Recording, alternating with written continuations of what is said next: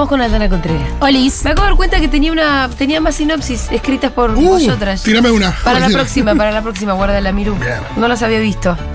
Eh, ¿Qué tal? ¿Cómo estás, Aldi? Muy Qué bien. exitazo ese curso. ¿eh? Vamos. Qué Se exitazo ese curso. Che, estamos re contentas.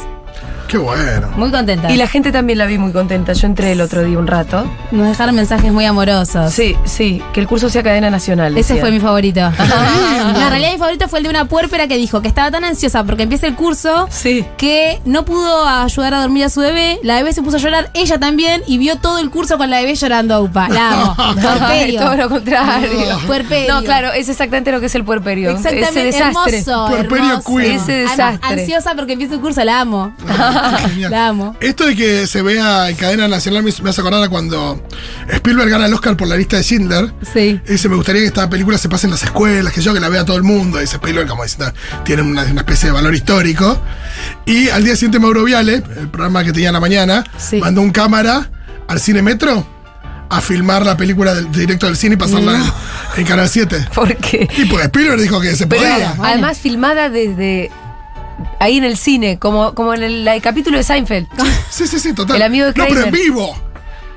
Claro. Y todo esto por Canal 7. Hermoso, Ah, tremendo. no sabía. Che, eh, bueno, Aldana, ¿con qué vamos en el día de hoy? Hoy vamos con ¿Por qué no dejarles llorar? Que hay algunas cosas que ya fuimos hablando en otras columnas, pero hoy traje un resumen de un estudio que me parece muy lindo. Donde ¿Por qué muestran- esto? No dejar llorar a los bebés. Exactamente, sí, está buena que aclare. Sí, porque no es a cualquier No, persona. igual es re No. loco, porque Hay si lo pensás que- en cualquier persona. Tampoco. Hay gente- ¿No lo eh, harías? No, no lo harías. Nadie dice, no, déjalo llorar. Esto ya es una de las primeras claves. Perdón que te estemos. A mí me encanta. Yo, Porque somos tan fans de No, Aldana. ya, lo hemos hablado creo que alguna vez. Sí. esto de- nadie dice, hay un adulto llorando y está en la calle, uno frena y dice, che, está Ignóralo, ignóralo. No, no.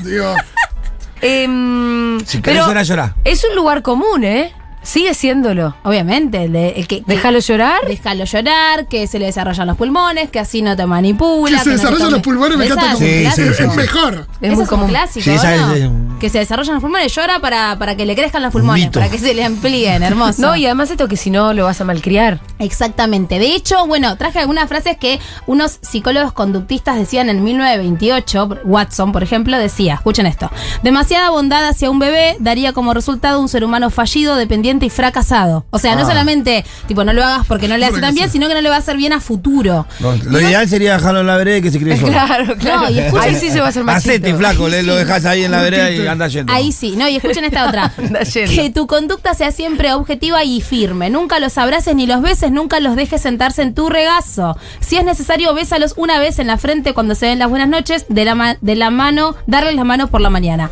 Chicos, esto se decía eh, psi- psicología 1920, 1930. No estamos tan lejos Bueno, de eso. son los bebés que vemos en Downton Abbey, Claro, Sí. claro, ¿no? claro, sí. Que no reciben ningún tipo de efecto más que por ahí de la niñera un poco. Y además eso continuó, porque digo, en 1950 se empezó a replantear un poco todo esto con la teoría del apego, Bowlby y demás, y otras, otros referentes también muy importantes, pero eso se extendió, digo, y, a- y hasta que llegaron las nuevas teorías, nada, hasta- llegamos hasta el 2000 y pico, con la idea de que si un bebé llora no pasa nada, ¿sí? Entonces, traje algunos, eh, algunas conclusiones que, que, que aparecen en un estudio que se publicó en el 2012, ¿sí? Por una psicóloga de apellido Narváez.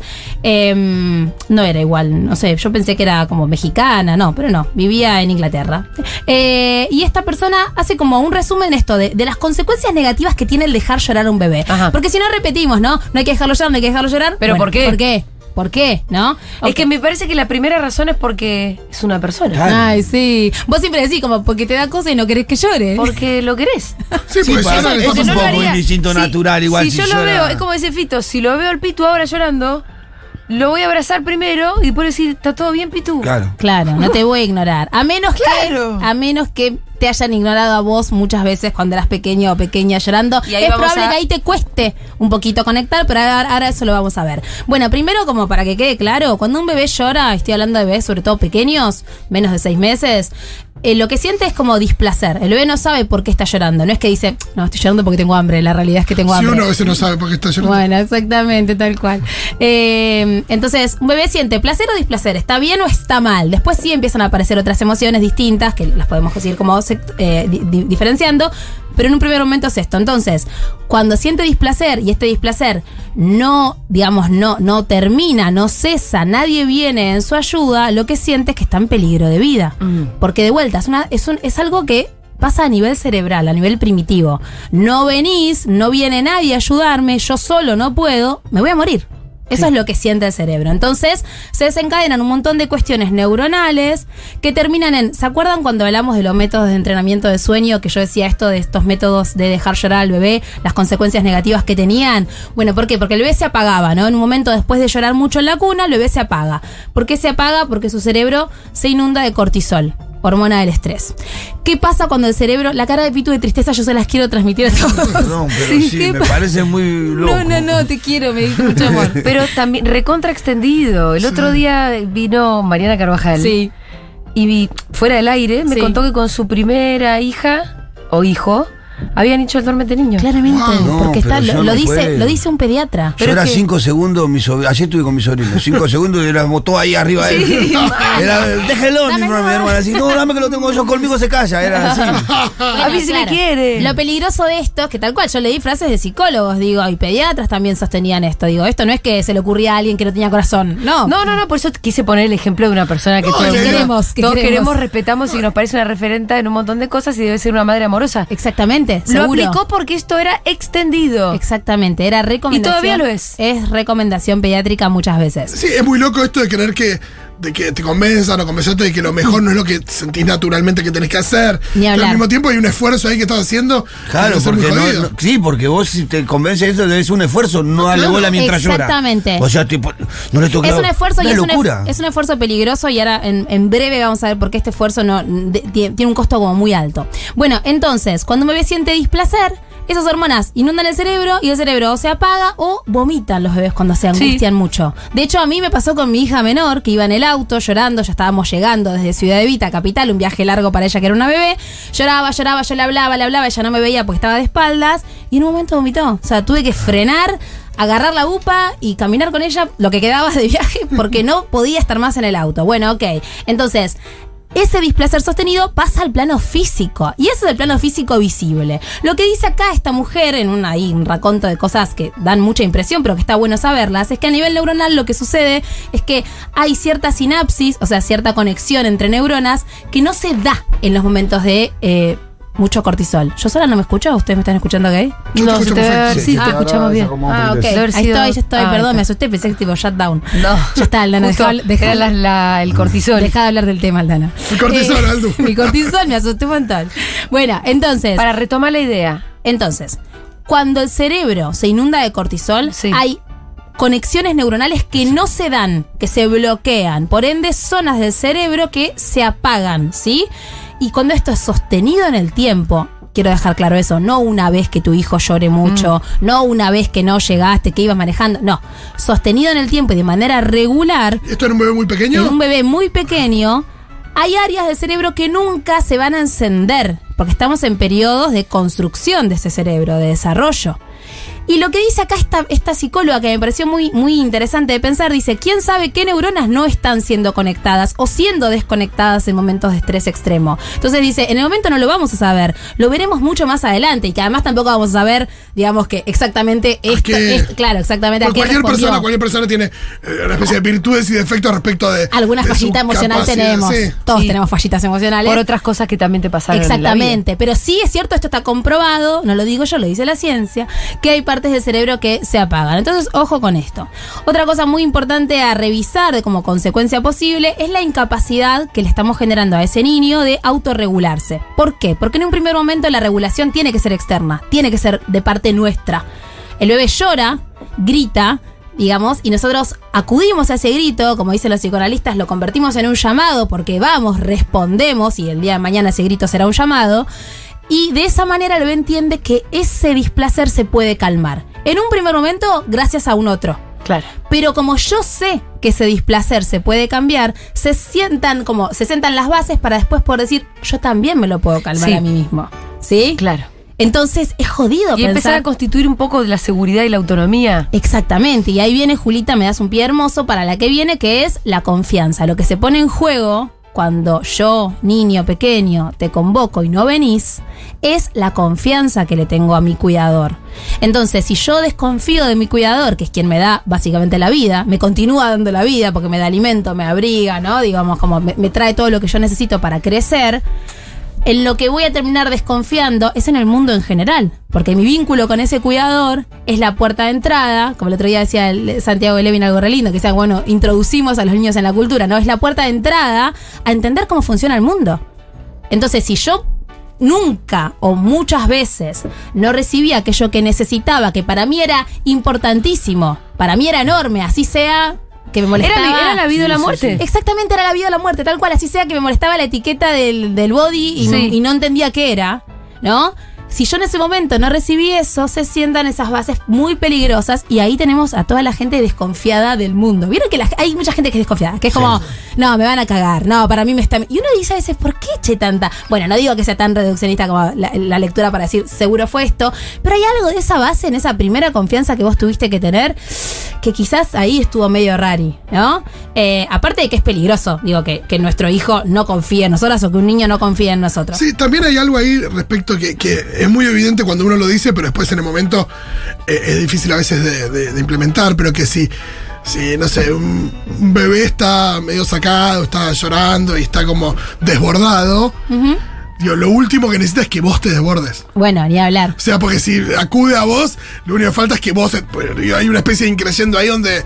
Eso lo ves mucho con los berrinches y la gente claro, que reacciona muy que mal al reacciona mal al berrinche. berrinche es muy difícil. Sí, todo escala, ¿viste? Exactamente, escala, todo escala. Es como un fueguito que se termina convirtiendo en un incendio, tal cual. Ahí yo la imagen que traigo es como, ojo, si vos en vez de un fue de, de querosén te convertís en una lluvia finita, es más fácil como bajar esa, esa ansiedad. Y está buenísimo lo que decís. Hay unos estudios que están en YouTube, no los encuentro, yo me los había anotado y ahora los perdí, eh, que muestran a bebés con ansiedad, bebés de 8 meses, 9 meses con ansiedad, que son los bebés a los que por mm, sus historias de vida nadie nunca los cuidó amorosamente. Entonces, por ejemplo, a un bebé de 8 meses le ponen adelante unos cubitos para jugar y empiezan a respirar fuerte, a no saber qué hacer. O sea, tener ansiedad, un bebé de 8 meses puede sentir ansiedad por justamente esto. ¿Por qué? O porque le ignoraron ese, ese llamado o porque respondieron a ese llamado con más desborde, ¿sí? De vuelta, de manera sistemática y repetida. Yo algo que, que estoy viendo más ahora, que con Manu ya hay más un diálogo, tipo, explícitamente, digo, re- literalmente Ya hablando.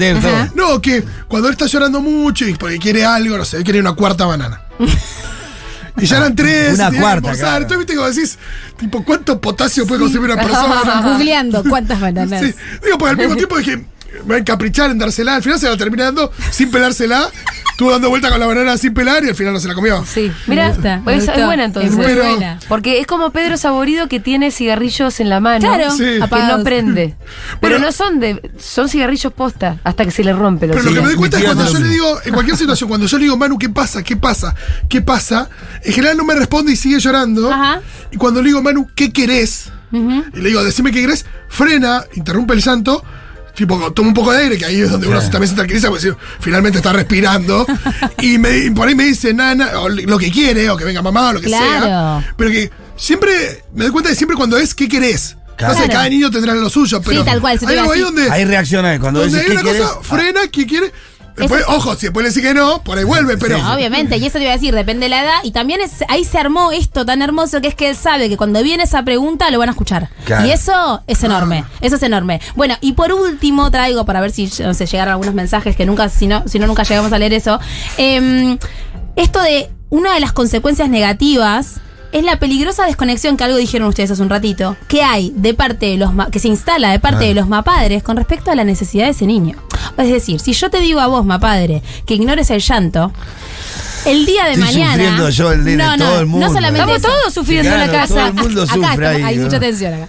Eh, si, yo, si yo te sugiero eso y aprendes a desoír a ese llanto, vas a aprender a desoír a necesidades más sutiles, a signos más sutiles de necesidad. ¿Sí? Entonces, esta decodificación que todo el tiempo hacemos quienes cuidamos, que es como, "Mm, mirá la cara que puso, no, para mí está por ponerse a llorar, porque ta, ta, ta, ta, ta. Toda esta decodificación que hay en un vínculo saludable se pierde. Claro. Y ese adulto deja en algún punto, ¿no? Como a ese niño en soledad. Aunque lo cuide, aunque le dé de comer, Sí, sí, aunque sí, le dé abrigo. Claro, es, ¿no? es esto de la gimnasia de, de reconocer la angustia en el otro. El de codificar. ¿no? El de codificar que, que digo, te sirve hasta cuando tenés 80 años. Sí, digo, ya sabes años. cuándo va a llorar. si- ¿Viste? Va a llorar, va a llorar, va a llorar. Algo no le gustó, Exacto, le dijeron algo, entonces ahí podés decir, no, ¿sabes qué te quiso decir? No te está retando, es un chiste, no sé, esas cosas que uno eh, sabe. Pensando en esto de, lo- de la gestualidad, me acordé de nuestro amigo Antonio, le mandamos un beso, eh, editor de Futurock, que aplicó el duérmete niño porque se ve que no escucha la columna. Ah. y viene y lo cuenta, o sea, lo hizo una noche nomás. Ajá. Y lloraba, Sarita y lloraba. Entonces en un momento, bueno, van a ver qué onda. Y ella levanta la cabeza, lo mira y hace. Y Y vomita. Y después lo peor fue el lo, lo que los conmovió a los papás que no aplicaron más el duermeteño. Muy fue un gesto posterior donde ella pone su bracito contra la baranda de la cuna y apoya su cabeza como agotada. Claro. Ahí fue que se apagó después de vomitar. Claro. Y ellos miraron toda esta escena como diciendo, no, no, vamos a hacer esto. Bueno, yo quiero- Y cuando me lo cuenta le digo, pero ¿cómo vas a hacer el duérmete niño, pedazo de loco? Yo quiero mandarles como de verdad, como mucho amor a las familias que lo han hecho. Eso, Sí, ah, para, sí, porque sí, mi hermana sí. me está escribiendo. Y ahora, y por los mensajes que están llegando un montón, ahora tenemos que llevarles un consuelo a la gente que lo hizo. Exactamente. Claro, bueno, sí. hay algo que dijo Porque mucha gente nos está escuchando Exacto. que lo hizo. Primero y quiero- lo peor es que resulta. Obvio que resulta. Primero quiero decir esto, ¿no? Que nunca, nunca vamos a juzgar a, a- a decisiones que se toman en la crianza desde el amor o creyendo que es lo mejor. Segundo, eh, no si a quien lo enseña. Exactamente. Si a quien lo Sí, enseña. ¿no? exactamente. Gente que lucra muchísimo. Hay gente Claro, que vende millones de libros, todavía son bestsellers. Eh, y sí, hay algo que dijo Ileana muy lindo el otro día, en la primera clase de- de- del curso de infancias, que dijo Ileana como siempre hay tiempo de reparar en la crianza. Es decir, digo, si vos hiciste algo que hoy en día decís, uy, eso no estuvo bien, hay un montón de oportunidades y de maneras de seguir vinculándote desde el amor, desde el Cuando respeto. Estés 18 también. Siempre, siempre, siempre hay tiempo. Siempre es mejor que se haga que no se haga, ¿no? Sí. Después es cierto que cuanto más tiempo pase, bueno, más compleja va a ser que esa confianza se restablezca, ¿no? Pero digo, o por ahí ya la restableciste de otras maneras. Exactamente, Estoy sí. pensando en mi hermana que está escuchando, dice, ay no, yo la dejé llorar, voto", como que no, no. No, no, No. está bien. Yo veo la relación que tiene mi hermana con sus hijas y es una relación preciosa, de mucha Obvio. confianza y mucho amor. Seguro que esa cagadita que se mandó Por con otros el caminos por otros saldada. caminos la saldó. Sí, recontra, Seguro. recontra. Y esto Eso está es lo que bueno. pasa con la generación de nuestros viejos, la, la de nuestros viejos con sus propios viejos. decís, Obvio. evidentemente, sí. Pues viste cuando tu viejo. Por algún decía, lugar la a saldaste. mí, pa- a, mí, a mí me caga la piña, yo no te cago a Sí. piña, pero te maltrato psicológicamente. Eh, evidentemente, su padre de alguna manera compensó. Por supuesto que uno piensa que hay una evolución Sí. en la crianza, Además- pero todo el mundo compensa. Además, los niños y las niñas son muy solidarios con nosotros y siempre nos perdonan, siempre nos dan second Sí, chances. Siempre, sí. siempre, siempre, siempre. Y Entonces, con su cuidador siempre. Exactamente, digo, por eso con, con- con su mamá, su papá, las personas de referencia afectiva. Entonces, esto, no piensen que algo que hicieron, de- así como estamos hablando de estudios muy precisos y específicos y donde además aclaramos, no se puede aislar, no podemos decir seguramente es así porque le hicieron esto, ¿sí? Así que nada, como culpa afuera, por Creo que, hay, favor. una- creo que hay una característica que invita a subestimar el llanto de las niñas, y es que pueden pasar de, una- de un estado al otro muy rápidamente. Del llanto a la, Del llanto a la alegría. A la calma, sí. Claro. Hoy Manu tenía su banana, nana, nana, y se fue corriendo feliz.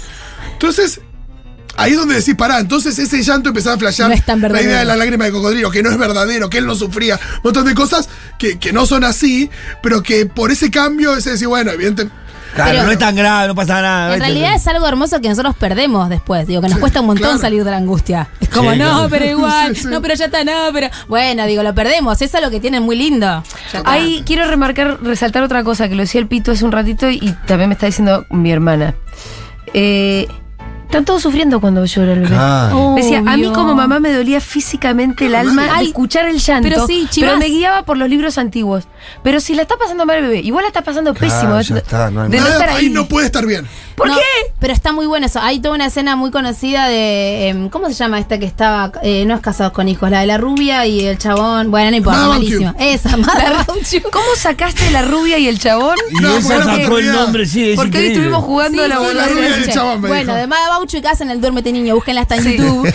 Y que ella está tipo como desesperada, se agarra la cabeza tal cual. Yo, de hecho, cuando mi, mi hija menor todavía llora y por algún motivo no puedo, me empieza a transpirar. O sea, es físico, tal cual, la pasás mal. Pero bueno, te enseñan a O desoír sea, ese porque tu, tu, tu reacción primaria es ir a ver qué pase y agarrarlo. Es lo Porque que el vos llanto está diseñado para que no lo puedas ignorar. El llanto está hecho para Tiene que una vos te frecuencia en la- en la- Y el llanto de tu hijo más, para que así podemos haber llegado hasta donde llegamos con Hay esto. uno solo que no es que hay que desoír, pero que es cuando estás arriba del auto en la Panamericana y estás Exacto. sacando el huevito. Exacto. Digo, ni te voy a sacar del huevito ni, No, ni voy a pegar un teta en volantazo. movimiento, no, no, en Digo, es como el único donde decís, bueno, Sí, ya está, hay que bancar. ahí. Exacto, ahí, es, ahí de sí su es salud y la salud de todos está. Tra- Muy- ha- Hacé la gran Aldu, tratá de hablarle, muy buen pero aporte, no, tal no cual. mirás, ¿no? Le hablas, haces todo lo posible. Yo ya ahí ya en la baja autopista me porque imagino arriba nota está el debate. Bueno, me voy para atrás y No, lo llevo no. en la teta, me No. voy para atrás y lo abrazo. No. No, es verdad, es el único momento en el que el costo Tengo muchos beneficio. Lo mensajes.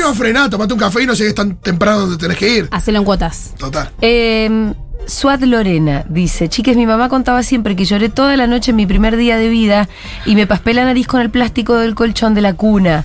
Listo, no tengo remedio.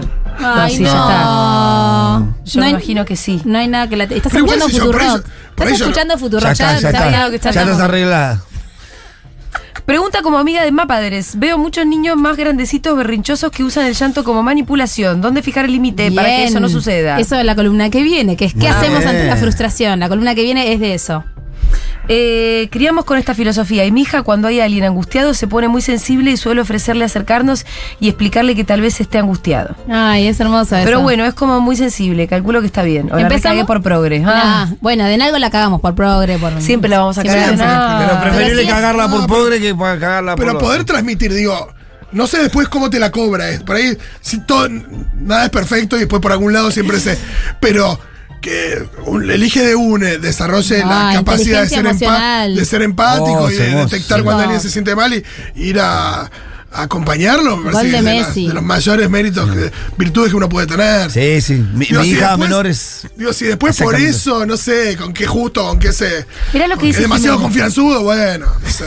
Jimena dice, el otro día mi hermana, puérpera ella, a quien le regalé el taller, me cuenta que mis padres hicieron el duérmete niño y ahora, mirándolo para atrás, veo lo poco que ellos ven cuando ella está por angustiarse. Ah, mira, claro, como que ellos no tienen esa capacidad de darse cuenta, esa sensibilidad para- sensibilidad, tal cual. Los amo, pero así lejos como los tengo ahora, jaja. Uy, Eh, ahí hay algo que resolver, ¿eh? Por favor, dejen guardar esta columna. Quiero que escuche el papá de mi nena.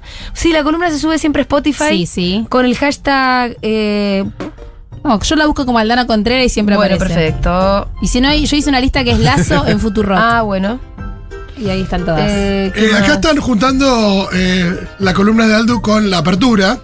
Sí. Dice, la película empieza con una casa enquilombada, un bebé que no para de llorar, un hombre inútil y una abuela senil. No sé cómo sigue porque no puedo pasar de esa escena de la ansiedad que me da ese bebé.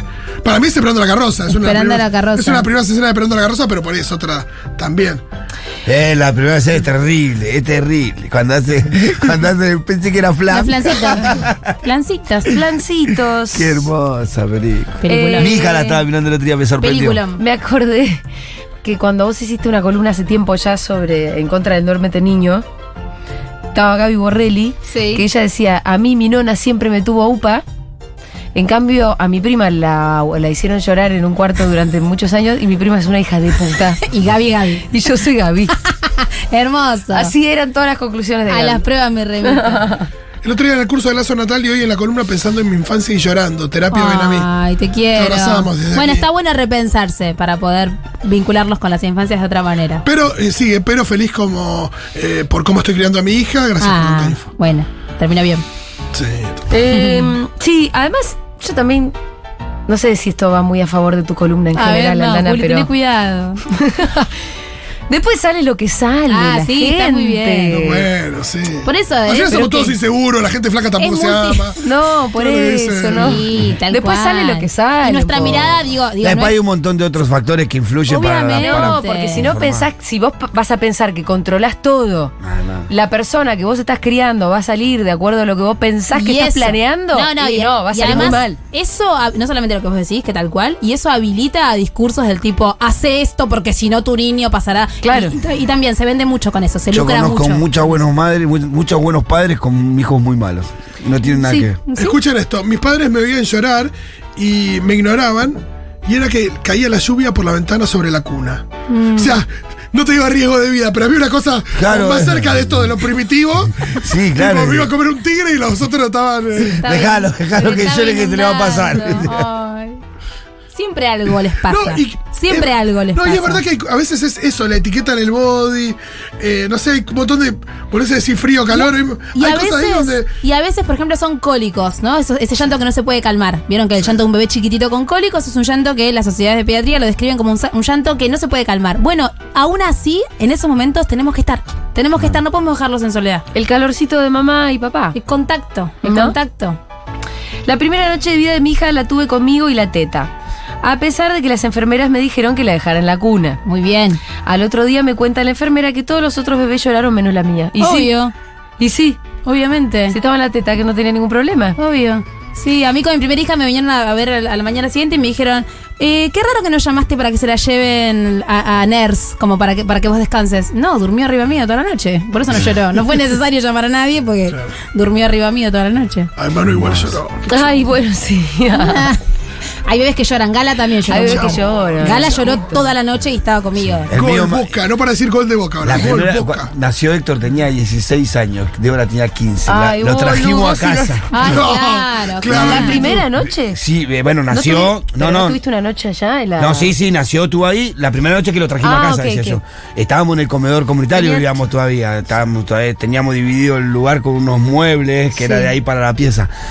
Toda la noche, no paró de llorar. Y había otra gente que vivía ahí. Mi mamá, viste, me se 16 levantó mi años, mamá. más. ¿qué haces? Obvio. Dame que lo tengo un cachito yo. Y no, no había manera. Estuvimos Además- los dos toda la noche. Me acuerdo como. Sí, obvio. Toda la noche, pero ese- me acuerdo que empezó a amanecer y yo estaba con. Y Debo O a dio las teta. 11 de la mañana se calmó el vigilante. Debo dio- le dio Me teta. quería matar. Y sí, sí, le daba, pero igual, se- Sí, cinco segundos y obvio. seguía llorando. Y Débora, llorar. nosotros queríamos que durmiera. Entonces, Hay bebés bueno, que lloran ¿Este es mucho mayor? también, ¿eh? Héctor, Mayor, Héctor. claro. Claro, Sí. hay, hay veces que lloran mucho, hagamos lo que hagamos. Y Eh, ahí no hay que manera. entender que tenemos que acompañar sin saber qué más hacer. Mi vieja una genia. No, y que es muy diferente que llore en brazos de la madre o el padre, o que una figura de, de, digo, de apego. que eh, en soledad. Eh, digo, di- diciéndole, tratando de calmarlo, que es soledad, Claro. digo. no, y aparte estábamos los dos tratando de saber qué le pasaba y mi mamá salía con las conclusiones. Le puso un, Ah, claro. un hilito rojo, Ay, un hilito rojo en la frente. obvio. Ahí se va, con esto se va a calmar. Eso, no, más. Sí, no, yo le he mandado mensajes a mi mamá, mamá curar el ojeo, por favor, ya no sé qué Sí, hacer. Sí, sí, mi mamá decía. Eh, papá primerizos médicos ambos dejaban llorar la bebé en el Moisés hasta que descubrieron que le estaban picando las hormigas. Ay, Esto es de lo que Chicos, es como el almohadón de épocas de las cavernas. Sí, sí, el almohadón de pluma. Che, pa- pará, pero hay Ay, una no, cuestión lógica que vos tenés que, por lo menos, che, revisar. Es natural, o sea, che, no nada que lo haga Claro, llorar. que lo- y después, bueno, No, aún, aún con el duerme tenido, eh, revisá un poquito. Y no antes, sé qué pasa si dejás Claro, llorar no mucho. es que.